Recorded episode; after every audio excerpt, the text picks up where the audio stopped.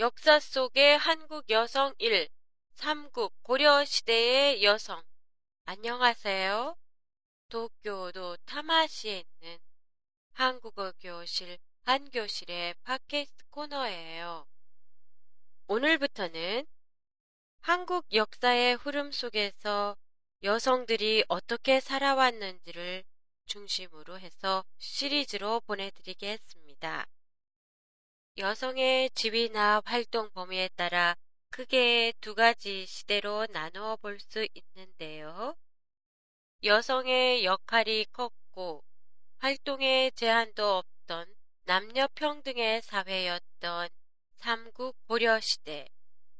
유교 사상에 근거를 둔 남존여비로 여성의 활동이 제한되었던 조선 시대로 구분해 보내드리겠습니다.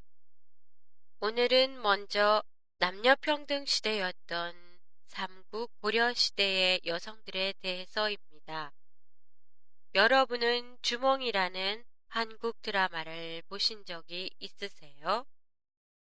주몽의 어머니 유하는 물의 신의 딸로 농업의 신이었습니다. 그리고 선덕여왕, 진덕여왕 등 한국 역사상 여왕이 있었던 것은 삼국 시대의 신라뿐이에요. 이와 같이 삼국 시대에는 남녀 평등의 사회로 여성이 아무런 제한도 받지 않고 높은 관직에까지 올라갈 수 있었어요. 실례로 초기의 화랑은 여성들로만 이루어져 있었고 그 대표도 여성이었습니다. 결혼 풍습도 대릴 사위제가 성행, 신랑이 신부의 집에 가서 일정 기간 거주하면서 노동력을 제공했다고 합니다. 이때 신랑이 신부 집에 갈 때 돈과 패백을 가지고 갔던 풍습이 지금까지 이어져 오고 있는데요. 바로 함들이에요. 고려 시대에는 불교와 유교가 공존하지만 아직 유교 사상이 본격적으로 확산되기 전이라 사회적으로는 남성과 평등한 지위에 있었습니다. 집안 행사나 유산 배분에서도 아들과 동등한 위치에 있었어요. 결혼식은 신부 집에서 올렸으며 결혼하고 한동안은 장인, 장모를 모시며 신부 집에서 살았다고 합니다.